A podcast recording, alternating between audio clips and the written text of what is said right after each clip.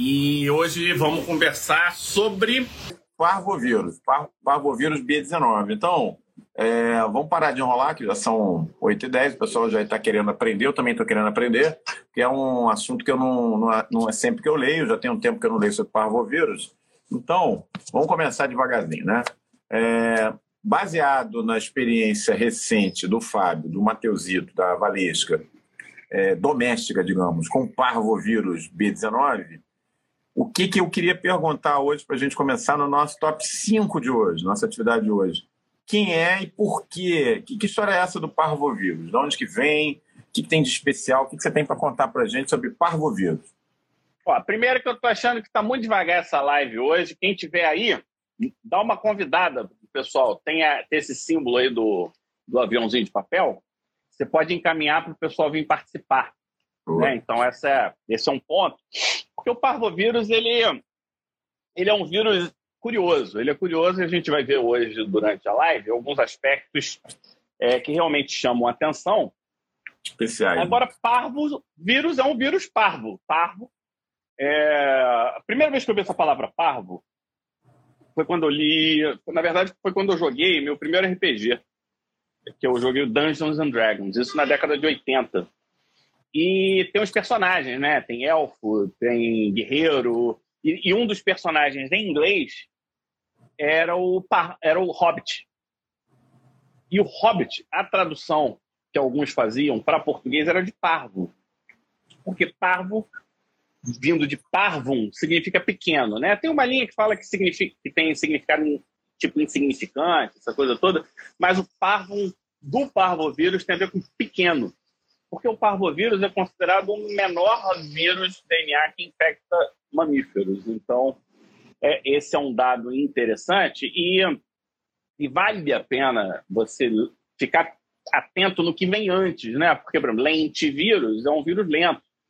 É, e, e, porque a taxa de replicação dele é mais lenta do que de outros. É, o, o, o arenavírus tem esse nome que parece uma partícula de areia, o filovírus, a bola. Coronavírus, que parece. Uma, uma, uma, coroa, né, cheia de espículas é. e por aí vai, né? É isso aí. Por então, final, beleza.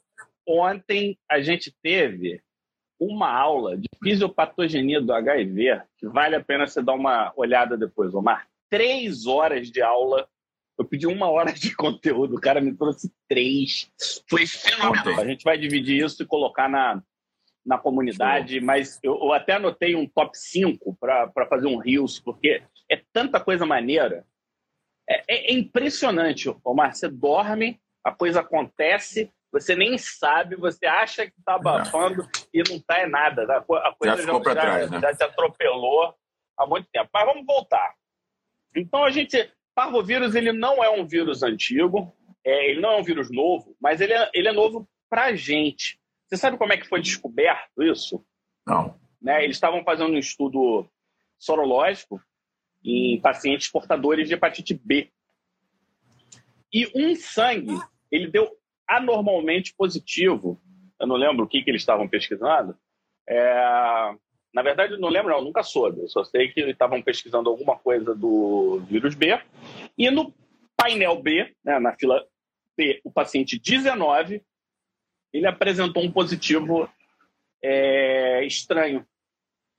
E esse positivo estranho, quando eles foram ver na microscopia eletrônica, era um vírus tipo parvovírus, ou vírus parvovírus humano. Então, eles usaram essa terminologia na época e o B19 e... vem porque era. Vem da, é, da fila. Pesquisa da, da, hepatite B, é isso? E é na fileira 19. Panel, panel B, Patient 19. Não é porque ah. era hepatite B, não, era porque estava no, tá no bloco lá de, de exames B e 19. Então é, uma, é um nome. Aí tentaram botar nome, só 10 anos depois que realmente fecharam como sendo um vírus com essa nomenclatura e sugeriram essa nomenclatura para não confundir, o fato foi que pegou, né? Agora, o parvovírus B19, ele foi descrito, a clínica do eritema infeccioso, ele foi descrito, sabe por quem? Não. Só para pegar as datas aqui, eu vou dar uma colada daqui a pouco. Mas foi descrito pelo Willan. Nossa. Robert então, Villan, ele, é, ele já é escreveu o quadro. Considerado o pai da dermatologia inglesa, né? Então, é, esse é bem antigo, é de 1800 e alguma coisa, né? Final 1700, do século XIX. 1700, pronto. Então, é bem antigo mesmo. Século XVIII mesmo.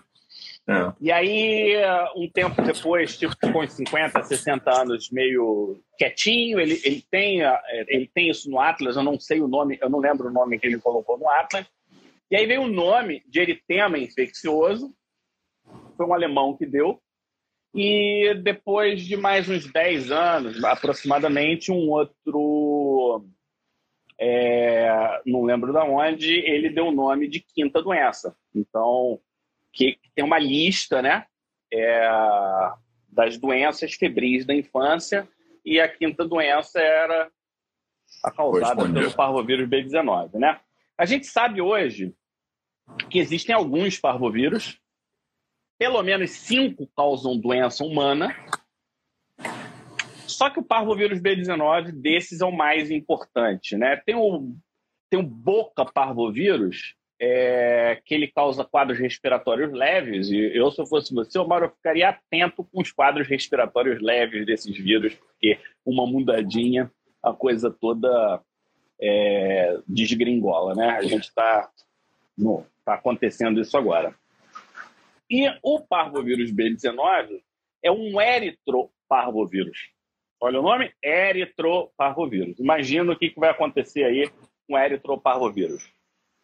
Bom, Imagina? com esse nome, mas, então, mas ele, ele faz o quê? Não, é, bom, por esse nome eu imagino que ele tem alguma relação com hemácia, com... Mas, assim, é difícil de imaginar como é que isso acontece, porque hemácia não é uma célula nuclear, ele é um DNA vírus, né? Que você quer aprender.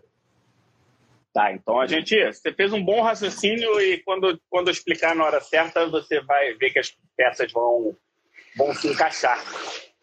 E é muito legal esse teu comentário, que mostra quando você tem um, um know-how biológico, né, as coisas vão fazendo sentido. E aí, quando eu te explicar o que, que acontece, você vai, vai cair a ficha. Ele, ele é muito simples, ele é DNA, fita simples, ele é um vírus que é basicamente um material genético capsídeo, ele não tem mais nenhuma, ele não tem envelope. Então, ele é um vírus bem simples. Ele praticamente tem três grupos importantes. Ele, ele tem um, um, um, grupo. Eu esqueci o nome. Quando é NS, NS é o quê? É... Non-structural, non-structural.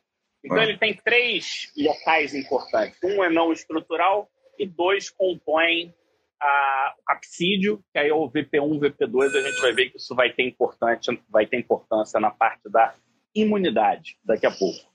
É...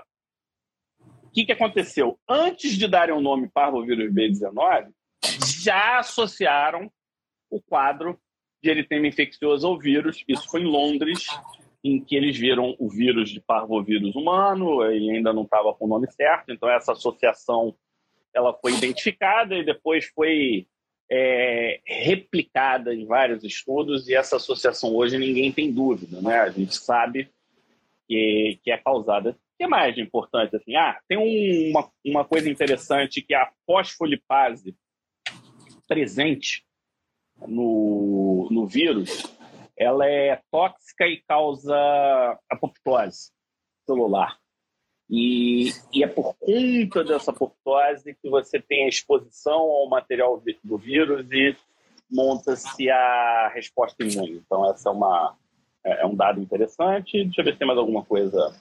É, então, nesse, enquanto o Fábio vai checando, é, nesse top 5 de hoje sobre parvovírus B19, nós vimos o quem e por quê.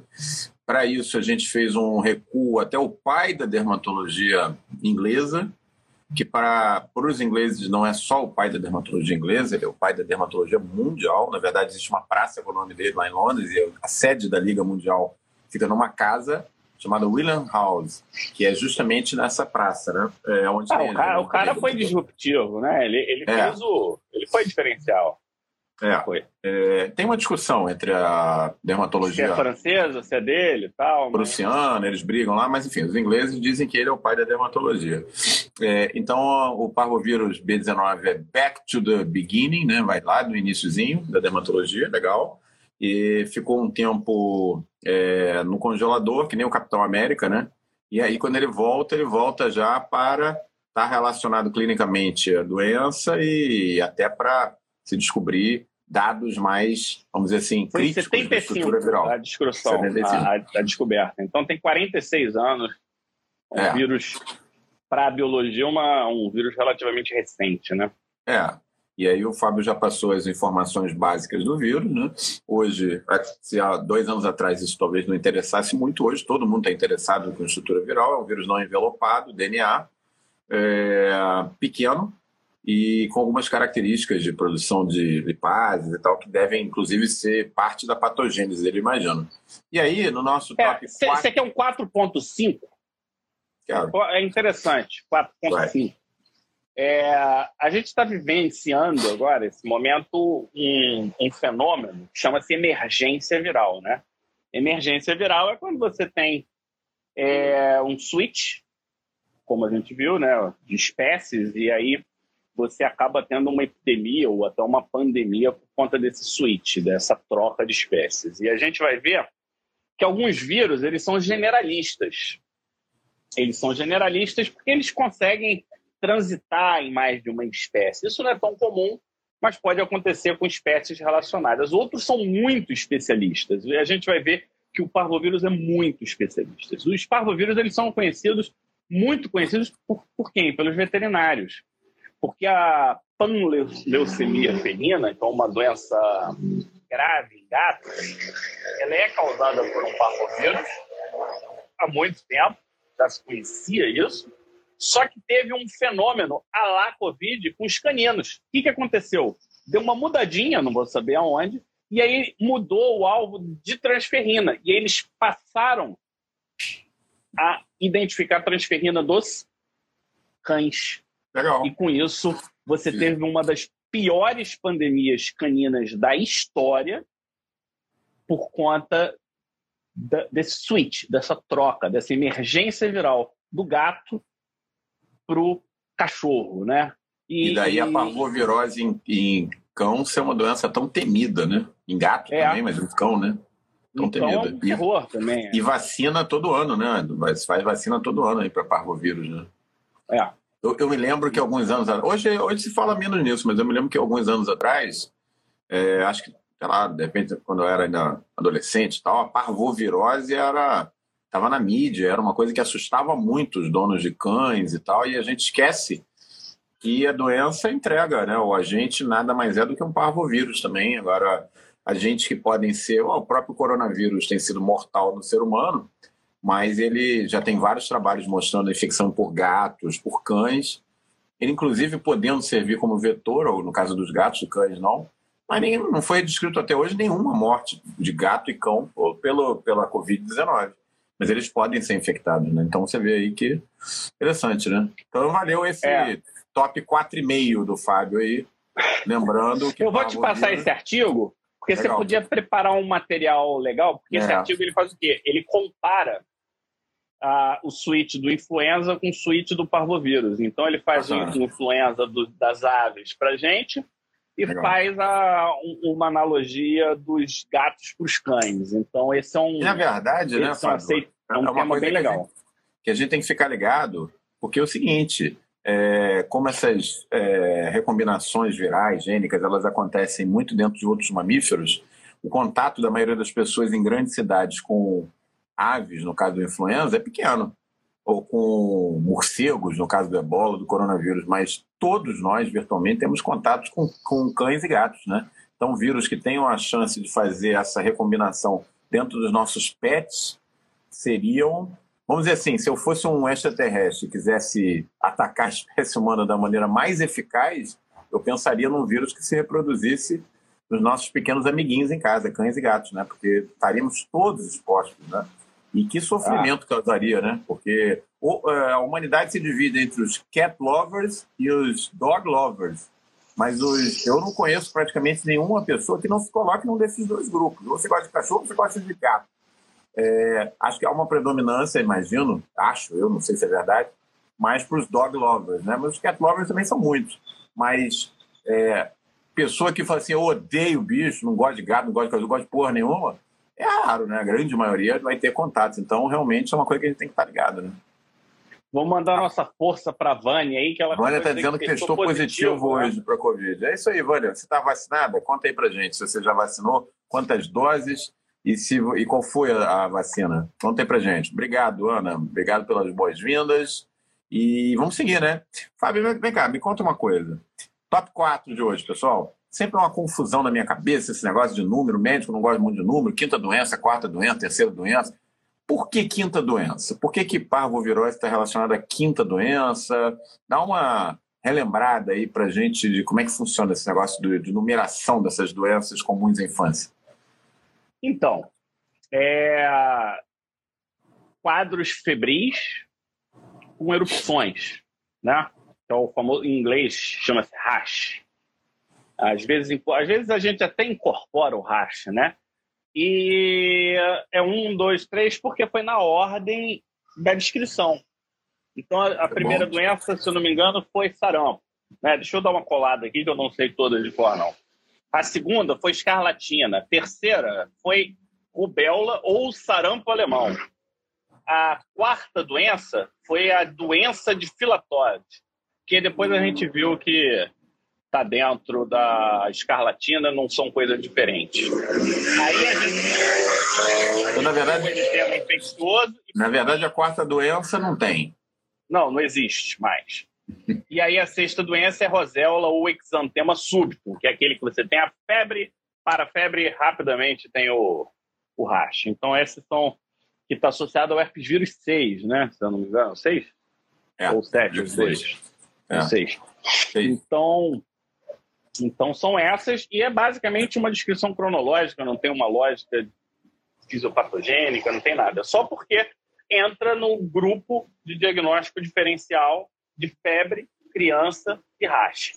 É, depois que você está relativamente é, ambientado, você não tem tanta dificuldade em diferenciar mas lógico que as coisas se misturam e depois a gente viu que tem vários outros vírus que dão rash, febre, e aí Não, a coisa começa. E essa é uma classificação também que misturou é, banana com laranja, né? Botou doença bacteriana com doença viral. Era, era, era, talvez a forma mais didática de fazer isso. Eu não sei de quando é essa classificação. Época. Acho que dos anos é de 20, 30. 1800 e pouco, 1800 e pouco. Ah, vem lá de trás. Então tá. É, Eu achei que era até mais recente. Então, assim, não. é uma daquelas classificações que é, você pega os livros antigos de pediatria, você vê lá quinta doença, terceira doença. É, terceira doença não se fala, mas fala quinta doença, sexta doença.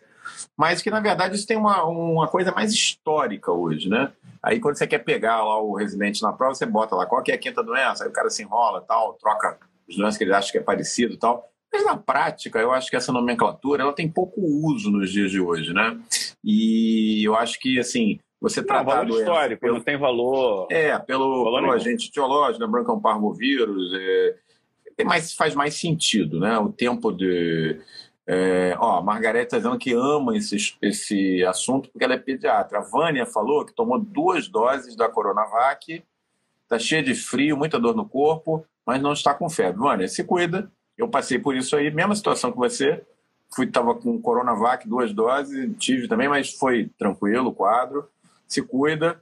É, você deve, imagino, né? Se você ainda está nessa fase inicial aí, é, tá tomando antitérmico, né? Fica de olho nos marcadores de inflamação. A gente tem várias atividades do Digital sobre esse assunto, inclusive são abertas, né? O público. É, porque as atividades de coronavírus a gente deixa públicas para todo mundo. A gente nem deixou, a gente vai poder deixar, né? Quem entrar, é. a gente vai botar. É, e é, não deixa de acompanhar a oxigenação, né? a oximetria, porque talvez seja o critério mais importante aí. Mas estamos juntos com você. Se qualquer coisa, avisa aí a gente, tá? É... Então é isso, pessoal. É, no nosso top é, 4 de hoje, a gente reviu um pouco esse aspecto histórico da, da nomenclatura numérica, né? É... Essa nomenclatura de quinta doença, sexta doença, é simplesmente a ordem com que elas foram sendo individualizadas, vamos dizer assim, né? E lembrando que na época que houve essa individualização, era uma individualização puramente clínica, não era etiológica, como a gente tem condição de fazer microscopia eletrônica agora. Era simplesmente porque eles viam os sinais clínicos muito peculiares de cada uma dessas doenças. Mas cá entre nós, Fábio, com o que eles tinham de conhecimento da época, eles fizeram um trabalho fantástico, né? Porque realmente Não, muito a gente observadores, né? clássicas, é, separando o sarampo da rubéola, da escarlatina, e são é, características clínicas que a gente usa até hoje na prática, né? Porque nessas ah, é, Rosane, eu, você... Rosane está perguntando fa... qual é o melhor exame. Desculpa te atropelar. A gente, na última vez que a gente falou de Covid, reclamaram. Só fala de Covid. Aí quando a gente não fala de Covid, perguntam é. de Covid, Omar, aí Aí fica complexa a relação aqui. Não, tá lá na comunidade é, infecciosa. Hoje a gente está falando aqui de Covid, Rosane, mas, é. enfim, é, tem muitas atividades sobre sorologia e diagnóstica que a gente já fez.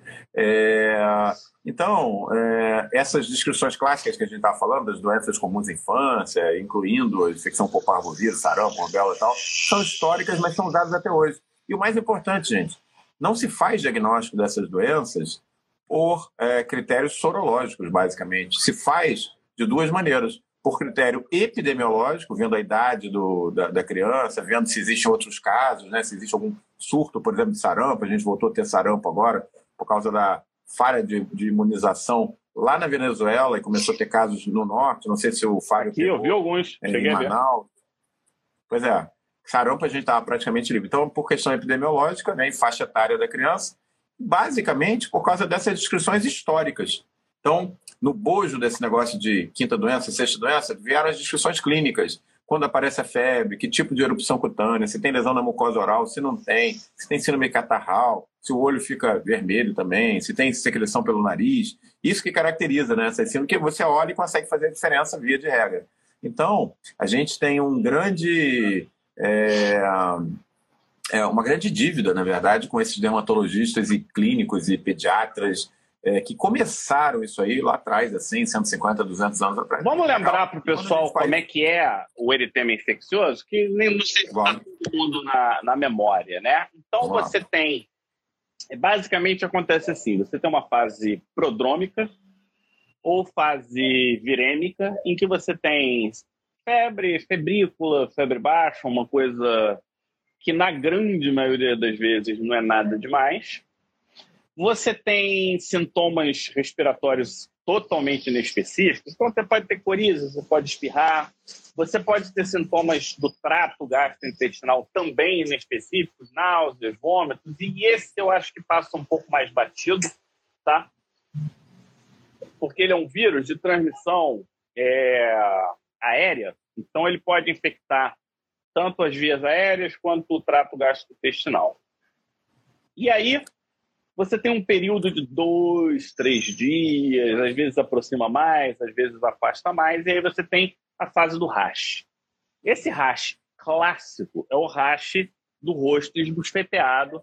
A gente, eu tenho um post aí no nosso no Pele Digital com a foto, o Mateusito está lá a bochechinha do Mateusito. Eternizei o Mateusito no Pele Digital por causa é. do Não podia ser diferente o mascote do Pele Digital, o Mateusito já deu a sua primeira Ajudando a gente a aprender. Exatamente. É. Face de Não, eu não fotografei. Um, um, cinco dias antes da face de bofeteada, ele teve uma pele porite, eu não fotografei, que é um, que é um diagnóstico que o pessoal perde direto.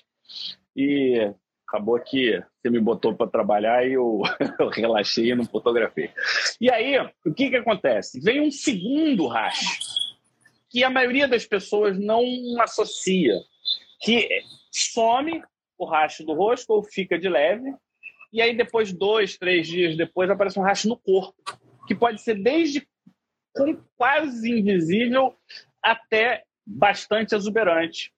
E aí o que, que acontece? Quando ele clareia, ele clareia no aspecto rendilhado. E aí é o que eles chamam de aspecto lace, lace-like, uma coisa assim. Então ele fica tipo um rendilhado, você vê áreas como se fosse, mal comparando, um livido, né? Uma coisa uhum. nesse, é. nesse sentido. Então, esse talvez seja um rache que nem todo mundo conheça ou lembre, que é o, que é o tipo lace, ou tipo rendilhado. E um Nem sempre está presente, né? Nem sempre está presente, mas normalmente. Nem tá. sempre, ou quando está presente, o colega não, não associa, porque a criança está bem, aí deve perguntar disso, daquilo, será que foi isso? Será que tomou aquilo? Será que não sei o quê? Não vai perguntar se teve febre A 10 dias, se teve Se ficou piorzinho há 10 dias, 12 dias atrás, a pessoa vai acabar que passa batido, né? E aí o que, que acontece? Tanto do corpo, mas principalmente do rosto, você pode ter fenômeno recall.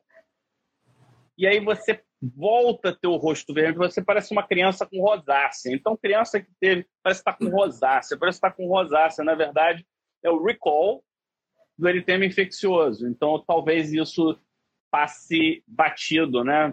Por alguns, e não seja tão. É, e esse termo recall tão descrito. Tá ficando, é, tá ficando bem. É, a gente já abordou em outras atividades várias vezes, né? Recall dermatitis, por exemplo, você tem para pós-radioterapia e alguns tumores. Então, para o pessoal aqui mais médico, mais assim, dermático que está seguindo a gente, ficar ligado nesse termo recall, né?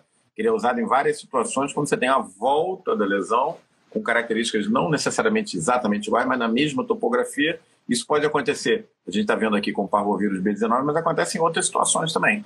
É, por exemplo, com radioterapia, né, com radiodermite, local de radiodermite prévia, recall dermatitis, então ficar ligado, né? Agora me fala um negócio. É, um tipo de memória, né? Memória imunológica. É que é meio difícil até de explicar, né, por que, que acontece um recall desse, mas enfim. É, mas me fala um negócio, é, o que você falou aqui pra gente agora, essa relembrada da infecção do parvovírus, é aquela coisa quadradinha, dentro da caixa e tal.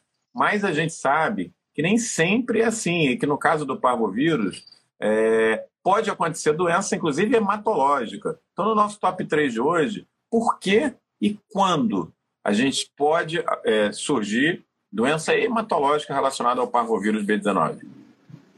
Então, a, a, colega perguntou a faixa etária do edema infeccioso, eu acho que vale a pena completar. Até 15 anos, dependendo do lugar, 80% da população tem, tá? Então, é, esse é um ponto. E complementando, adulto, quando pega, normalmente o rash não aparece. O que aparece é artrite ou artralgia, o que eles chamam de artropatia relacionada ao parvovírus. A gente pode até elaborar um pouquinho se tiver tempo é... Agora, voltando à tua pergunta do top 3, eu te falei que, que tipo de parvovírus ele é.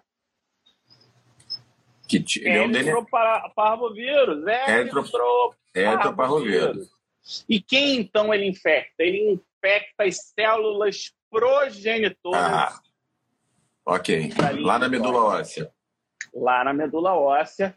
E os eritroblastos, que são CD36 positivos. Então, ele basicamente ele se liga em duas células, um no grupo sanguíneo P. Esse grupo sanguíneo P ele está antes, né? O ABO é o que está circulando, o P ele está intramedular. Então, ele se liga no grupo sanguíneo P e ele se liga no CD36. Então, as células que têm isso podem ser infectadas, né? Parece que algumas células do corpo, além da, das que estão lá das da linha eritroide, pode ter. Você é, alguma coisa da linha megacariocítica pode rolar. Você pode ter algumas células endoteliais também e, e, e células do miocárdio fetal. Então, isso já explica possíveis complicações e possíveis relações, né? É, algumas pessoas até acham que essas células endoteliais poderiam justificar alguns quadros clínicos, mas assim, eu não achei nada contundente, sabe? Muito ácido, talvez, quem sabe, uma coisa muito primária. Mas o fato é, todo mundo, quando tem na fase virêmica, tem queda dos reticulócitos. Assim, vai para o chão, vai para o chão. Só que acontece, reticulócito ele tem uma vida de dois, três dias. E é, o, a, as hemácias, um, um pouco, né? não, não chega a dois. Então, quando você cai, você meio que compensa. Então você cai, mas não sente nas hemácias, e aí recupera relativamente rápido, porque monta-se uma imunidade bem rápida. E aí eu te pergunto, qual é o grande problema? Quem que vai sofrer com isso? Quem não que tem reserva. Então, pessoas que trabalham no limite da hematopoiese, da linha Perfeito. vermelha, principalmente, que, que vai acontecer? Vai ter crise aplástica transitória a lá anemia ferropriva. Anemia ferropriva a lá anemia falciforme. Certo. Então, em alguns lugares, a principal causa de crise é infecção pelo parvovírus B19. Então, esse é um dado super legal, super interessante. E o, a crise plástica transitória acontece na fase virêmica. A gente já viu que o eritema infeccioso é na fase pós-virêmica. Então, por exemplo, se tiver eritema infeccioso, você isola essa criança? Olha, é, na verdade, eu acho que não faz mais sentido, né? Porque ela já não está mais transmitindo, né? Passou da fase virêmica. Já então, passou. chegou com o rosto esbufeteado, pode, se tiver bem, pode ir para o colégio, pode fazer o que quiser. Se está na crise aplástica, criança, o que, que tem que fazer? Isolar. Sete dias. Então, olha a mudança de conduta é difícil, né? na base. E aí, se você não tem o diagnóstico na mão, na dúvida, você conhecendo isso, ou seja, anemia ferropriva é importante com uma crise, é, esferocitose, talassemia, anemia, é, anemia falciforme, anemia de doença crônica, pode, tudo pode. Só que é menos comum em adulto porque você tem uma taxa de, de proteção boa. Pelo menos os adultos que são imunocompetentes. Mas tem os imuno incompetentes ou imunodeficientes. O que, que acontece? Eles não conseguem montar a resposta protetora, porque você tem algum anticorpo, mas ele é contra o VP2. O VP2 ele não confere imunidade. Ele, é, ele sobe mais rápido, mas ele não confere imunidade. E o VP1 é o que confere imunidade. Os imunossuprimidos não conseguem é, produzir anticorpo contra essa porção. E aí o que, que acaba acontecendo? A viremia se mantém, você não produz anticorpo e você tem o que? Infecção crônica da linha progenitora eritropoética.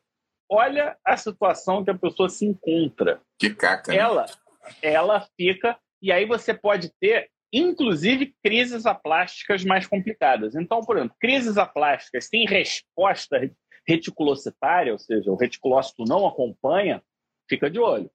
Parvovírus B19. Paciente HIV positivo, tá lá, uma anemia, que você não consegue explicar muito bem tal, vale a pena checar parvovírus B19. E está tudo muito assim. Parece que as populações que mais sofrem são doenças linfoproliferativas crônicas, e principalmente essas mielodisplásicas, né, que fazem anemias crônicas, refratárias, difíceis de tratamento. Então, é, a gente podia até perguntar de um hemato, né? Quando é que entra na roda, na roda a pesquisa do B19? É coisa... O B19, inclusive, ele pode ser, como ele é sanguíneo, e ele, e ele fica em vasos, fios, essa coisa, às vezes você pode, no transplante, levar o parvovírus, né? Óbvio que hoje é, já se verifica. Já é checado. Né? Então, é, já é checado.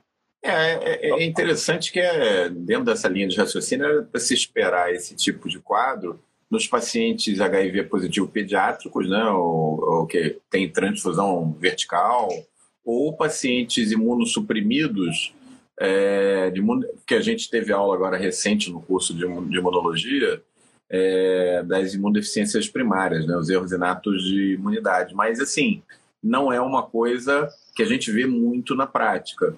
Então, apesar desse risco, é, eu imagino que. E, e, e, da frequência da doença, né, porque ela é alta, a chance disso acontecer mesmo nos pacientes imunossuprimidos não deve ser tão alta. Porque não é uma doença que assim, a gente vê no dia a dia isso acontecer. Né? Pode acontecer, mas ela é rara. Né? Então... É, o, o, a, a minha interpretação é que é, uma, é possível né, que algo a mais precise, não basta a imunossupressão, então deve ter imunossupressão e mais alguma coisa que a gente é. não sabe exatamente o que é. E, cara, quantas vezes você pediu sorologia de é, parvovírus B19? E se pediu, não vai adiantar nada, porque você tem que pedir o PCR de parvovírus B19. Quem tem isso disponível no dia a dia? Então, se você for pensar serviço público no Brasil, não vai fazer diagnóstico, Marco. Aproveitando a deixa, né? aproveitando a deixa da gente estar tá falando de PCR, de sorologia, de enfim, é, no nosso top 2 de hoje, Como é que funciona, Fábio, o diagnóstico nos diferentes contextos clínicos? Quer dizer, tem várias possibilidades, vocês já viram aí, de manifestação do, do parvovírus B19. Como é que é feito esse diagnóstico? Ele é clínico? Ele é clínico laboratorial? Ele é laboratorial? Que exames a gente pede? Em que momento? Como é que funciona isso aí?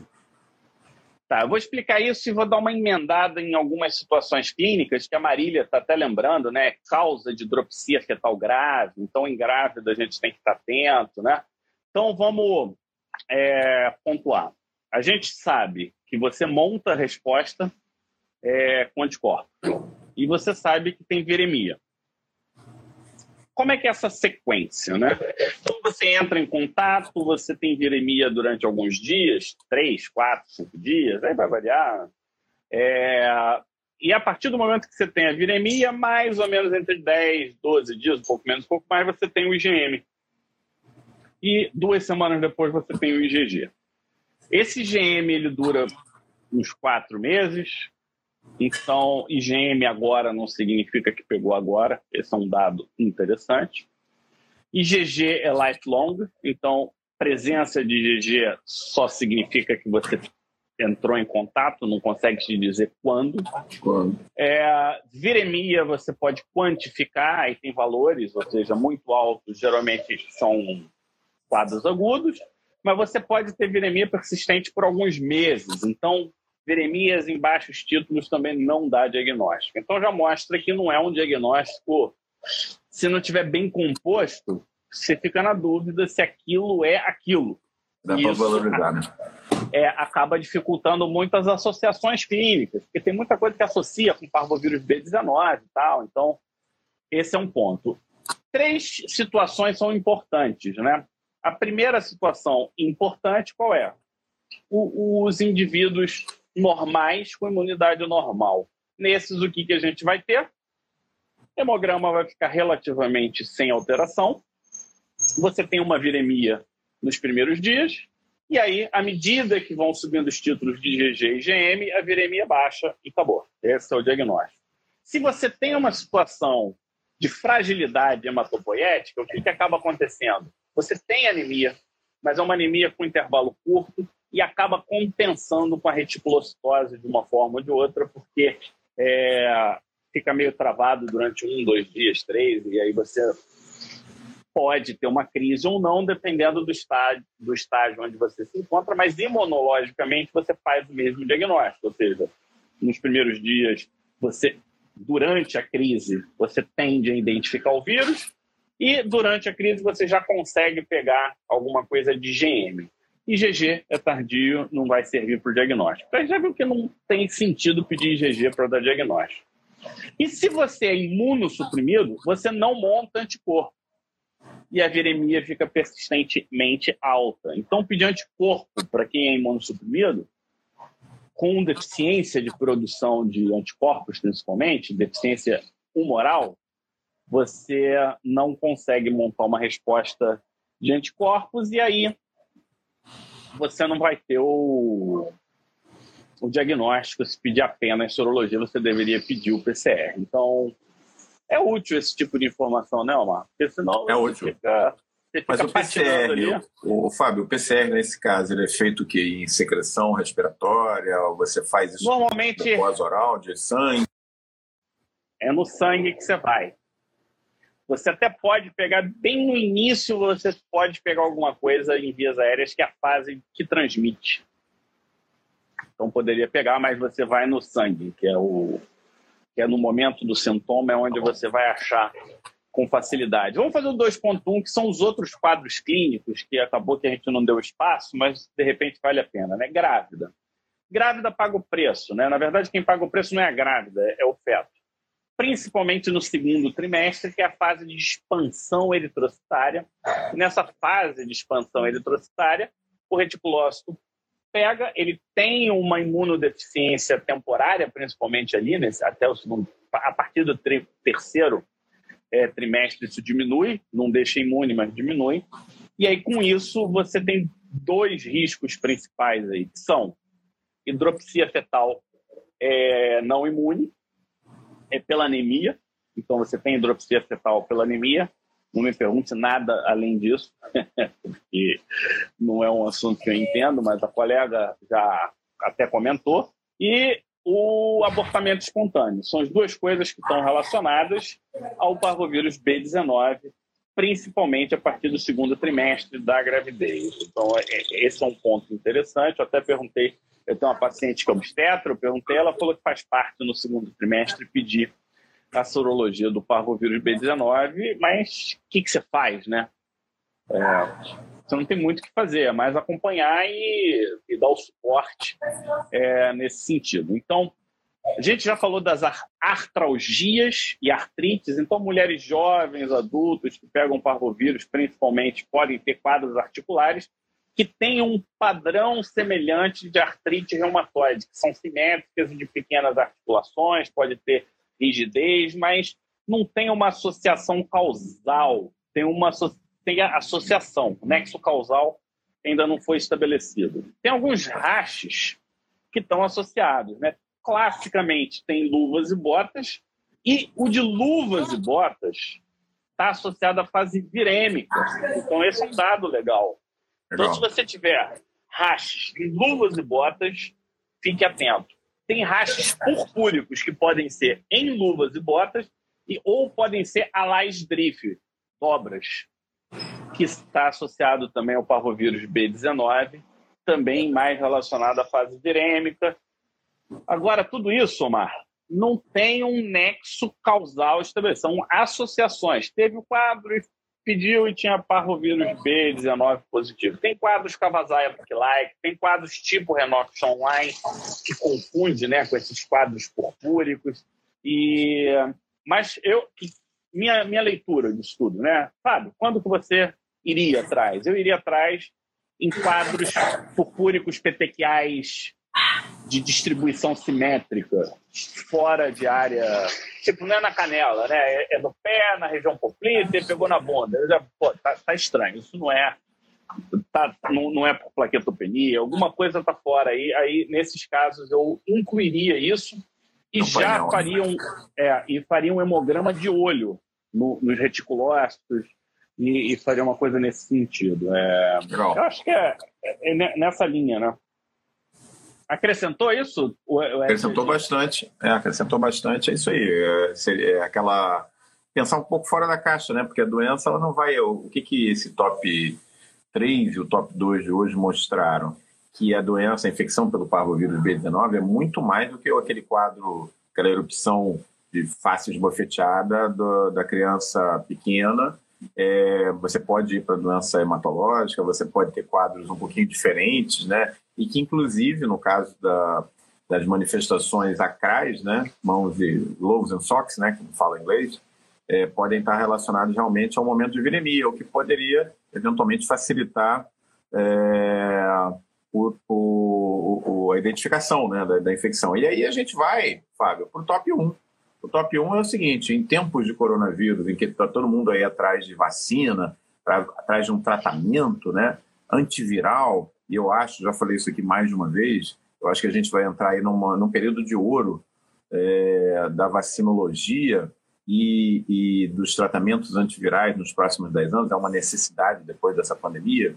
A pergunta que não deixa de escapar, que a gente tem que fazer é: se tem tratamento específico, isso pode parecer uma pergunta fora de nexo até, né?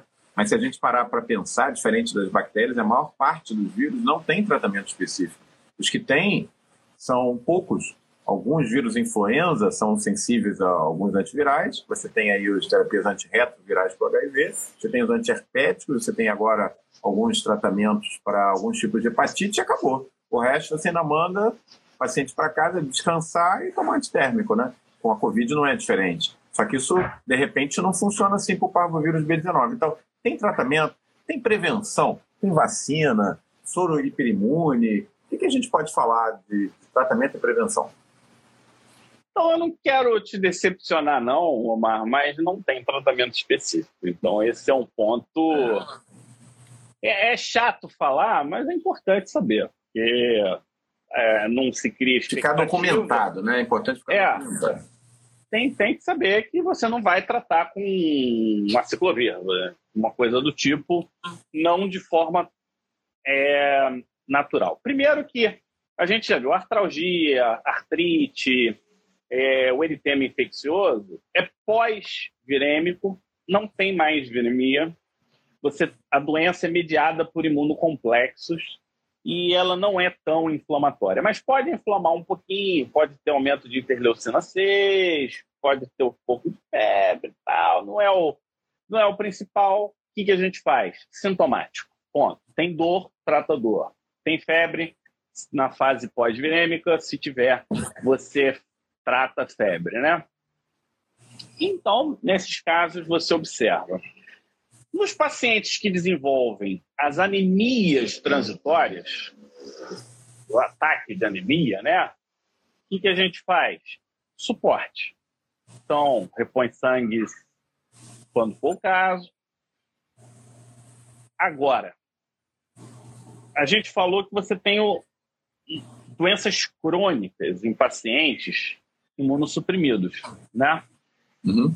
E a gente falou que você pode ter anemias aplásicas das linhas vermelhas. Você pode evoluir, você pode ter pancitopenia. Você pode ter síndrome hemofagocítica. Então é um espectro. Você vai ficar que olhando. é bem grave, né? Síndrome hemofagocítica é um dos quadros mais é. graves que eu já vi não é tão grave quanto as hemofagocíticas das histocitoses, mas é uma síndrome hemofagocítica, numa pessoa que já não produz célula vermelha. Então, é uma combinação péssima. Explosiva, né? né? É. E aí você faz a pergunta, ah, na lógica, o que, que você faria? Né? O cara não consegue produzir anticorpos contra o vírus. O vírus está se replicando e está causando esse quadro devastador na produção medular? O que, que você faria instintivamente? Você, como bom clínico que eu sei que você é. Olha, não tendo um antiviral, você pode pensar num soro, num soro hiperimune, seria uma abordagem, né? Tem que ser tentado aí para a Covid. Eu não sei se isso é disponível. O que né, tem feito, na verdade, é imunoglobulina. Imunoglobulina, imunoglobulina venosa, ou que seja, vai ao pulmão, né? vai é, de vai forma inespecífica e funciona tá? Em algumas pessoas funciona. Então, como é que funciona imunossuprimido? Você dá um tempinho para ele, faz o suporte. Se a coisa não estiver evoluindo, não é tão estanque. Então, pode ser que ele consiga se recuperar e evoluir bem. Esse paciente ele tem que ser internado isolado, porque ele está transmitindo para os outros. Né? Lembrando que enfermaria de HIV é de HIV.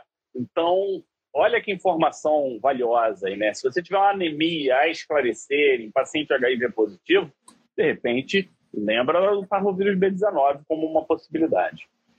Existe relato e alguma documentação in vitro do sidofovir usando. Porra, mas sidofovir é uma medicação difícil pra Nefrotóxica, caramba. né? Nefrotóxica. É, não sei, não sei se vale a pena. E tem relato de glomerulonefrite associado ao parvovírus. Eu não, não sei se eu mexeria nisso, não. Eu me sentiria mais à vontade com a imunoglobulina do que com do que com a com o cidofovir. E uh, é basicamente isso. Agora, quando a gente pensa em prevenção, essa é uma linha interessante. Por que, que é uma linha interessante?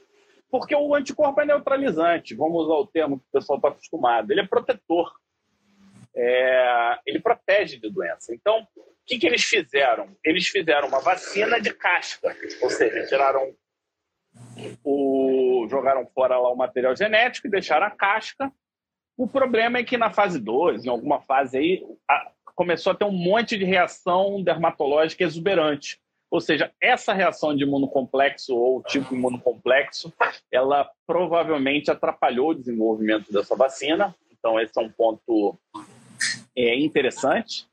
E outro ponto interessante é que algumas pessoas fazem rash depois da imunoglobulina para o tratamento, ou seja, mostrando a importância é, dessa composição, desse imunocomplexo, nesse contexto, realmente o quadro dermatológico chama atenção. Então, esse é, é um outro ponto. E tem um outro em que eles pegam, é, eles fazem aqueles, é, aquelas composições é, e pega qual? A VP1, VP2 sem a fosfolipase e, e nesse construto viral, esqueci a palavra, eles fazem a vacina e a gente não tem. Eu acabei de ver que, eu não li o artigo, mas uma composição de vacina para hemófilos composta com vacinas com, com parvovírus. Então, tá aí, é uma outra é uma outra abordagem que pode. É, eu pode acho que, que eu, né? acho que, como, como a gente já comentou aqui em atividade de Covid, né? Essa é uma boa doença, provavelmente, para uma abordagem na linha de vacina de RNA mensageiro, né? Que é o que provavelmente vai ser tentado, né? E, enfim, apesar de ser uma doença com esses potenciais complicações que o Fábio bem relembrou aqui com a gente hoje, ela não ranqueia entre as mais mortais, talvez não seja considerada, em termos de saúde pública, uma prioridade ainda. A gente está vendo. Uma doença nichada, né? Uma doença nichada, é. É, tem um curso normalmente benigno né, na, na, criança, raramente você vê no adulto, mas a gente está vendo que em pacientes imunossuprimidos, talvez para ele seja é, uma indicação interessante. Né? Talvez não seja uma vacina é, para você fazer para todo mundo, mas que você possa pensar no imunossuprimido, naquele imunossuprimido que tem, por exemplo, uma deficiência de imunidade humoral, paciente com imunodeficiência comum variável, que é uma forma muito específica de, de e comum, né? das doenças é, é, de erro inato de imunidade mais comuns que existem é a chamada imunodeficiência comum variável, ID, IDCV, que é justamente você, em algum grau, não produzir direito anticorpos. Você tem imunidade celular, mas você não produz tem relato. Tem relato disso. Pois é. com imunodeficiência então, talvez, comum variável. pacientes nesse, com esse perfil sejam pacientes interessantes para serem vacinados com uma potencial vacina para hemófilo. Talvez, por causa desses efeitos colaterais, não seja interessante vacinar em larga escala, vacinar nichos, né? De pacientes é, não tem, com doença hematológica. Né? interesse né? comercial. Eu é. acho que esse é, é o ponto. Não tem interesse é. comercial. Se tivesse, eu acho que já teria é, já, vacina já teriam tranquilamente. A Angelita está comentando aqui, Omar, microcefalia em recém-nascido. Tive um caso de mãe HIV que apresentou raste viral na gestação. E, e você, Angelita, falou o que eu acho que é o principal: raste viral. A gente tem que acabar com isso na medicina. No, no momento que nós médicos abrimos mão do diagnóstico etiológico, virou essa zona que tá, que todo mundo acha que pode fazer tudo, que todo mundo faz é, tratamento sindrômico. Cara, é diagnóstico. É. Por que, que a gente está vendo tanta associação com o Covid? Porque ele é super estudado. A quantidade de coisa relacionada ao Covid é muito grande. É. E aí eu te pergunto, né? Só acho que são duas perguntas. Primeiro, é, é um assunto que você estudaria sozinho? Você escolheria isso para estudar não. naturalmente? Então, não, não. É, não isso não é uma coisa que a gente tem que lembrar, né? A, a gente estuda por vocês baseado no que a gente está vendo, baseado no contexto, ou seja, é um vírus prevalente, é um vírus que está por aí. Eu acho, eu entendo que é interessante a gente conhecer as peculiaridades, ou seja, muita criança com anemia ferropriva, tendo crises anêmicas, que não estão dando diagnóstico. Omar, eu tenho certeza disso, eu não tenho dúvida. Porque não, não tem. Não, ele não poupa eritrócito de ninguém. Entendeu? Ele não poupa eritrócito de ninguém. Então, é, esse, é um, esse é um dado interessante. É, né? interessante que é uma célula que você não pensa, por ser uma célula anucleada, né? É hemácia, no caso é hemácia, né? Que é uma fase mais à frente do reticulócito. É, tirando malária, né, que está especializada ali no, no, na hemácia, você não pensa muito em infecção viral em linhagem vermelha, né? Você pensa HIV com linhagem branca, com é, malária, babesiose. É, praticamente nenhuma. É. Então tá aí para a gente ficar quando ligado. pega né? é, é indireto, né? Anemia hemolítica associada a EBV. E esse é um ponto que eu acho que é interessante, né? O, o segundo ponto que eu gosto. Não é mais legal quando a gente discute assim, tipo, passa. Não é mais leve do que ler. Passa muito mais leve. Outra coisa, né, Fábio? Uma hora de atividade em parvovírus B19. Qual é o congresso mundial que você vai, que você vai ter uma hora de atividade? O congresso vocês já sabem como é que é, é aulinha de 10 minutos, 15 minutos. muitas vezes com aquelas mesmas e é caras. É monólogo, né? É, não tiveram a preocupação de preocupar na, de preparar nada novo. Aí você tem 20 salas acontecendo simultaneamente. Para qual que você vai? Vocês iriam para a sala que está falando de parvovírus B19? Mas vocês tiveram aqui uma hora de atividade bem atualizada sobre parvovírus B19. Isso aí é a proposta do PL Digital. É assim que você vai aprender e vai aprender muito legal, de uma forma leve, descontraída, conhecendo aqui o, o nosso mascote maior do PL Digital, que é o Mateusito. Vocês vão dar uma olhada lá no, no Instagram, vocês vão ver o rostinho dele lá com a face esbofeteada. E tá aí, feita a nossa revisão de hoje, na nossa terça infecciosa de parvovírus B19. Muito legal. O Antônio também foi sensacional. Posso? Boa noite, André. Fábio, faz, como faz sempre, um prazer. Pessoal, se cuidem, boa noite, estamos de volta. Aqui a princesinha vai fazer o meu jantar. Ela, ela não perde uma oportunidade aqui. Boa. Isso aí. Então, grande semana que vem. abraço. Boa noite.